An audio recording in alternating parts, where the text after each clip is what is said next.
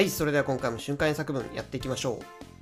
今回のテーマは WH 疑問文をマスターしようです。で、WH 疑問文というのはコミュニケーションを取る上で非常に、まあ、一番大事なものと言ってもいいと思います。なので、えー、WH 疑問文というのはいろいろ数を作って慣れていく。それからこういろんな質問がパッと出てくるようにね、スピードと正確性というのが大事なんですけども、それからこう疑問文作るときにはもともと普通の平序文っていうんですかね、普通の文を考えて、それを疑問文の語順に直す頭の中でね、そういうふうに組み立てて、えー作っていくといいと思います。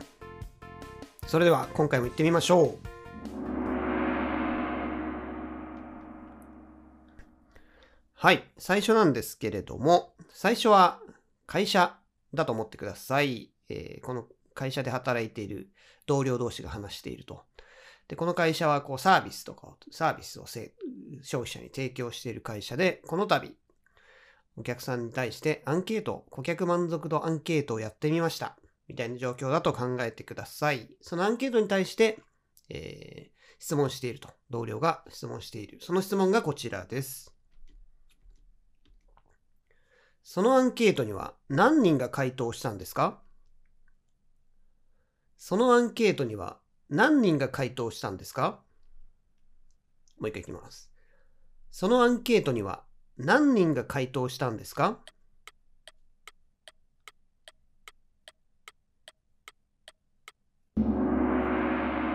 はい、回答例見てみましょう。How many people answer the questionnaire? How many people answer the questionnaire? はい、ポイント見てみましょう。えーこの質問ですね、did が入っておりませんが、主語を聞く質問というのは did が入りませんね。これは元々の文を説、元々の文を想像すると、何人が answer the questionnaire。その何人のところ、主語のところを聞きたい質問なので、これまず how many people が入るんですけども、did は入らないと。how many people answer the questionnaire ですね。はい。それから単語の話なんですけども、これ questionnaire というのを使っておりますが、アンケートっていうのはフランス語なんですね、実は。survey っていうのでも構いません。えーちょっとね、アンケートが和製英語だということを覚えておいてください。はい、次行ってみましょう。次はですね、そうですね、まあ、新人研修とかをやっていると考えてください。新人がこう30人います。このリストに30人載ってる。これが新人です。この人たちが新人研修に参加します。じゃあどうやってやりましょうかね？みたいのをこう話し合っていると。で、まあ何、何グループかに分けて、ディベートとかいろいろやってもらいましょうみたいな話をしてるとして、その時の、そういう状況での質問がこちらです。この30人を何グループに分けたらいいんですか？この30人を何グループに分けたらいいんですかもう一回いきます。この30人を何グループに分けたらいいんですか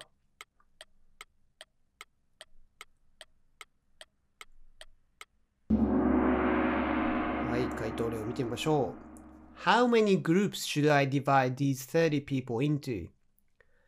How many groups should I divide these 30 people into? はい、ポイント見てみましょう。えまず、divide という動詞なんですけども、これ divide 使うときっていうのは、divide っていう分割する、分けるという意味ですが、後ろにその分ける対象が来ますね。これだと30 people が入ってますが、何々に分けるというときは into と、使うので、この divide A into B という形を覚えておくといいと思いますね。単純に何かを分割するだったら divide 〇〇で終わりなんですけども、何々に分割するという話をするときは A into B という形になるので、これはまず覚えておきましょう。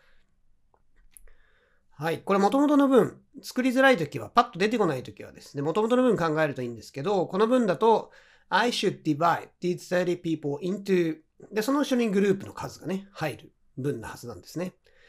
これを想像して、疑問文の形にすると should I になって、そして WH のところが into の後に入れたかったもの。これ何々グループスなので、これを WH に直して how many groups ですね。それで how many groups should I divide these 30 people into? into も忘れないようにするということですね。はい。次行ってみましょう。次はこう、目の前にすごい使い古された本があるとして、わあ、これなんかすごい年季入ってますね。みたいな話をしていると思ってください。そしてその本に関する質問がこちらです。この本が出版されたのは何年前ですか？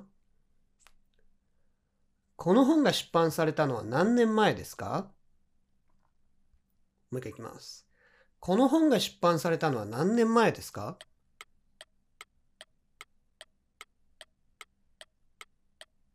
はい、回答を見てみましょう。How long ago was this book published?How long ago was this book published? それではポイント見てみましょう。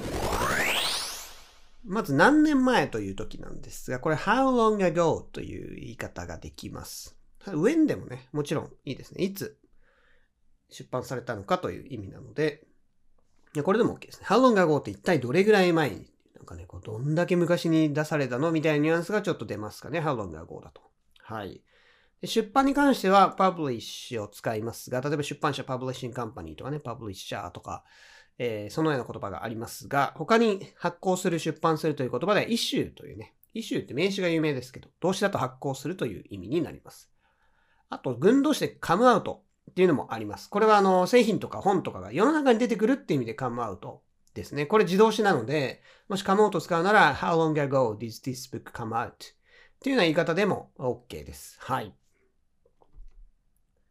次行ってみましょう。次は、例えば、誰かね、あの、新しく知り合った方と、えー、何歳ですかみたいな話をしてて、あれもしかして同じ、同い年ですか？でも同い年でも学年違うかもしれないみたいなのが日本ではありますね。で、その時にこんなことをよく聞きますね。え、何年生まれですか？何年生まれですか？もう一回いきます。何年生まれですか？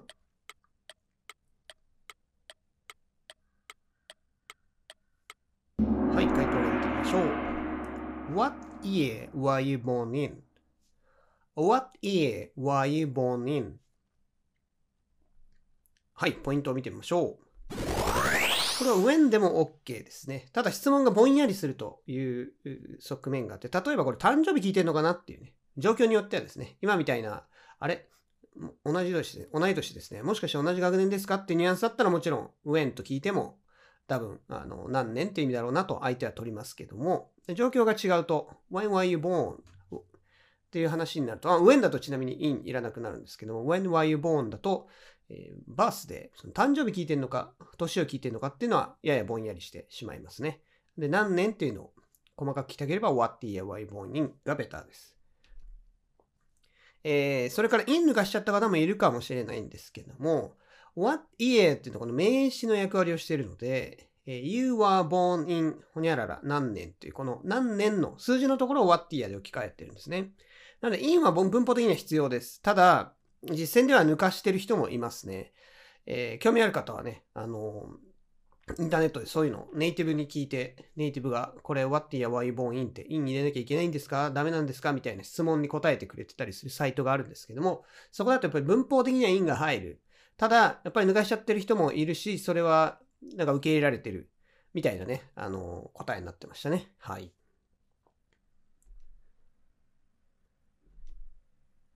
はい、次行ってみましょう。次は実際、僕はこれ食べたことあるんですけども、オーストラリア、にいた時ですね。オーストラリアってこう、カンガルーとかいろいろ有名ですけども、えー、クロコダイル、ワニですね。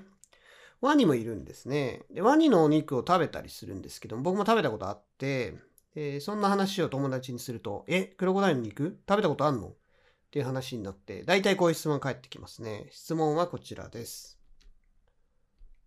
クロコダイルの肉ってどんな味がするんですか？クロコダイルの肉ってどんな味がするんですか？もう一回いきます。クロコダイルの肉ってどんな味がするんですか？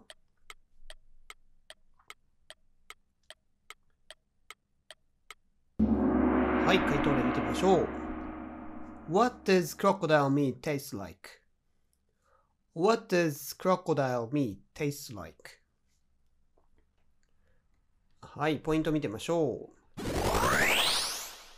これ、how is crocodile meat にした人もいるかもしれないんですけども、how はですね、ちょっとね、意味が広いんですね。例えば、how are you っていうと、大体皆さん、元気です、元気じゃないですって話になりますね。how っていうのは、こう何か様子をね、漠然と聞く場合ですね。how is your mother って言われたら、she's fine. だってこと、という答えが返ってきて、まあ、その時、その、その時の様子、どんな感じ、どういうこう様子なんですかって話ですね。で、人に聞くと、こう、体調っていうのが返ってくることが多いと。で、この what 何々 like っていうのは何に、直訳すると何に、何に似てるかってことですね。もうちょっと具体的にどんな感じの味なのかという、例えば、How is crocodile meat? って言ったら硬いとかね。そういう味を聞きたいけど硬いとか、こう、なんかでかいとか、違う答え、違う答えが返ってくるかもしれないんですけども、How っていうのはすごい意味が広いので、ただ、what 何 tastes like だと何に似てる味なんですかということで、その味にフォーカスした答えが返ってくるということですね。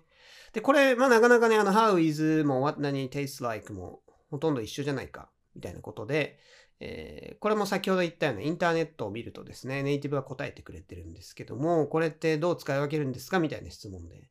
やっぱりね、同じように、そういう答えが書いてありますね。how がやや広めになっていて、えー、こうもうちょっとね、こう細かく、どういう味、味にフォーカスしていきたい場合は、what 何 tastes like の方がベターですよ、みたいなことですね。はい。見た目には look like ですね。What does your husband look like? とか。旦那さんってどんな人なの？どんな人？まあ見た目がどんな人なのってことですね。背が高いとか、いろいろね、そういう見た目の特徴、身体的な特徴を聞きたいような時は What does your husband look like? ですね。はい、次行ってみましょう。次はですね、うん、東京、例えば地方に住んでる友達がいて、地方と東京って物価が全然違うよね、みたいな話をして、ただお互いにね、どれぐらい違うかなんてなかなか想像できなかったりしますけども、そうすると、こう、地方に住んでる友達はね、東京って物価高いって聞くけどさ、具体的にこんなことを聞かれたりします。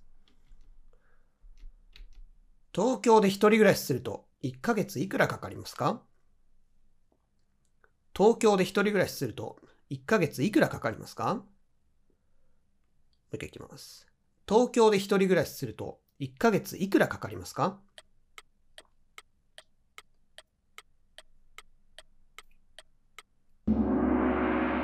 はい、回答例見てみましょう。How much does it cost a month to live on your own in Tokyo?How much does it cost a month to live on your own in Tokyo? はい、それではポイントを見てみましょう。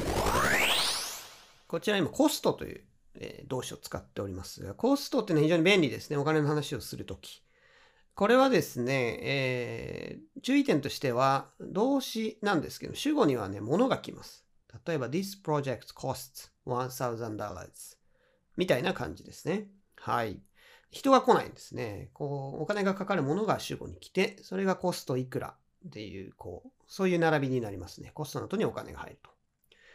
え、それから形式主語の場合も多いです。形式主語はどういう場合かというと、その主語のとこですね、プロジェクトみたいな普通の名詞だったらいいんですけども、例えば to study abroad、海外で勉強するのに、costs、10,000 dollars、例えばね、こういう文だとしましょう。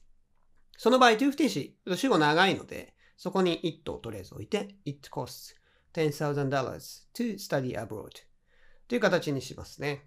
なので、こういう it が主語になっている場合も多くて、今回も、えー、これは it 主語にした、えー、形式主語を使っています。これ形式主語の形、これ例えば how much does it cost? までね、こうセットで覚えちゃってもいいとは思います。これよく聞く質問なので、タクシーとかでも how much does it cost to、go to the airport とか、えー、よく使うんですね、これはね。なので、まあ、この How much does it cost to まで覚えちゃってもいいかもしれないですけども、はい。ただ理屈としてはそういうコストがそういう使い方をするので、この形になっています。あとは、does it cost 以外にどういうものがあるかといって、How much do you need? でもいいですね。どれぐらいお金が必要ですか？なので、結局かかるっていうのとは変わってきますけど、聞いてることは同じですね。How much do you need a month to live on your own in Tokyo? それから、えー、一人でという表現ですが、on your own というのを使ってますが、他にも by yourself とかね、alone というのがあります。ただ by yourself とか alone とかっていうのは、割とあの学校英語で出てくるので、スッと出てくる方が多いと思います。なんで、あえてね、この on, on 誰々 's own っていうのをね、あのー、使うようにして練習していくといいんじゃないかなと思います。はい、次行ってみましょう。これはそうですね、例えば、うーん、今から旅行に行きます。京都に行くんですけどと。で、京都出身の友達がいて、ねえねえ、ちょっと今度京都行くんだけど、京都について聞いているという状況で、この質問です。どこの観光スポットがおすすめだい？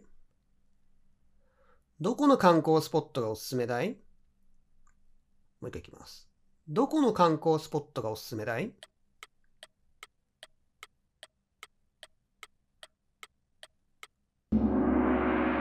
回答例見てみましょう。Which sightseeing spot do you recommend?Which sightseeing spot do you recommend? はい、ポイントを見てみましょう。これは which になっておりますが、what sightseeing spot でも OK です。選択肢があのたくさんある。もしくはこう少ししかない。その思い描いている選択肢の数で大体変わり、違いますね。えー、このエリアでどれがいいという感じで、限られてる感じだったら which sightseeing spot。でも全域でね、どこがっていう数が多い感じだと what sightseeing spot になります。えー、where sightseeing spot にしちゃった方ももしかしたらいるかもしれないんですけども、where っていうのは単独で使うので、後ろに名詞と一緒にくっつけて使うことはできないんですね。えー、名詞とくっつけて使えるのは what、それから which のみですね。はい。Who とかもね、あの単独で使うので、単独で使わなきゃいけないものと、こういうふうに名詞とセットで使えるもの、これ WH を頭の中で整理していくといいと思います。例えば、あと、Where do you recommend sightseeing spot? っていう文作った方もいるかもしれないんですが、これだとですね、どこで観光スポットを進めましたかって意味になっちゃうんですね。そのサイトシングスポットを進めおすすめしてたのはどこの場所ですか？っていう話になっちゃうので、意味が変わっちゃうんですね。文法的には別に間違ってないんですけどね。聞きたい意図と違う質問になっちゃいます。はい。はい、それでは最後行ってみましょう。これは、同僚同士と考えてください。同僚の中に非常に大酒飲みがいると。毎晩のように飲みに行っている。という、この人すごい飲んでる。あの人なんか毎日のように飲んでるよね。っていう話をしてるとして、その彼に対する、彼のことを話題にしていて、この質問がこちらです。彼が毎月飲み代にいくら使ってると思いますか？彼が毎月飲み代にいくら使ってると思いますか？もう一回いきます。彼が毎月飲み代にいくら使っていると思いますか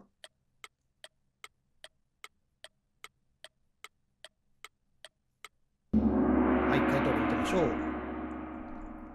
How much do you think he spends on drinking every month? How much do you think he spends on drinking every month?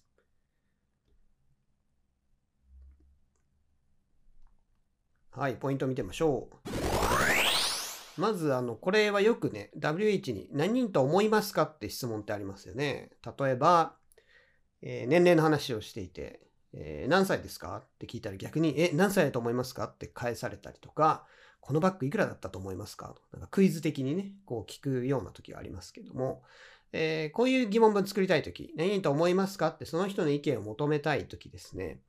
これ簡単な作り方としては WH の後ろに do you think を入れますね。例えば How old am I? 私何歳ですか？っていう質問だったとして How old am I? っていうのが普通の疑問文ですね。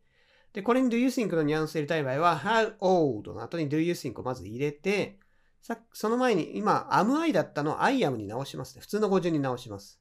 How old do you think I am? っていう疑問文になります。なので、これも how much の後に、本当は how much does he spend なんですけども、それを do you think を入れて変変形していると。how much do you think he spends on drinking every month? ですね。はい。このタイプの質問、これはどんな WH にもですね、WH 疑問文にも do you think っていうのは入れられるんですが、例えば who do you think you are? 自分のことを誰だと思ってるんだ？とかね、えー、こんな質問も作れますし、いろいろ実践で使う場面があるので、do you think を入れて、文を作る方法っていうのを覚えておくといいと思います。で単語なんですけども、今回スペンドっていうのを使っています。スペンドという動詞はどう使うかというと、スペンドの後ろっていうのは目的語。これ多動詞なので、えお金か時間がかかります。お金か時間が入ります。スペンドいくら。スペンド何時間。で、後ろ何々に対して、ね、大体何にお金を費やしたかとかね、何に時間を費やしたかっていう話が、えー、続く場合が多いんですけども、その場合、on とか、あと、えー、spend, I spent three hours studying English で ing が入ることもできます。これ ing がなぜ入るかっていうと、もともと on ing だったんですけど、on 省略してもいいということなので、えー、spend time ing。あと、まあ、to 不定詞とかね、for とか、前置詞の方とかっていうのも、えー、オプションとしてはありですけども、いろいろ覚えておくとこんがらがあると思うんで、まあ、まあ、オンか ing 使っとけばいいと覚えておくといいと思います。はい。というわけで、今回は WH 疑問文をマスターしようということで、いろんな WH 疑問文を作ってもらいましたが、特にいろんな、あの、作りにくかったやつっていうのはですね、元々の文を想像して、こういう文を WH 疑問文に変換したからこうなる。っていうふうに自分でこの作るプロセスっていうのを意識しながら作って間違えた時にはどこのプロセスで間違えたかっていうのを確認して次に活かしてどんどん正確な、えー、疑問文作れるようになっていくといいと思います。またさらに、えー、WH 疑問文に関しては作っていきますので今日はこの辺にしておきましょう。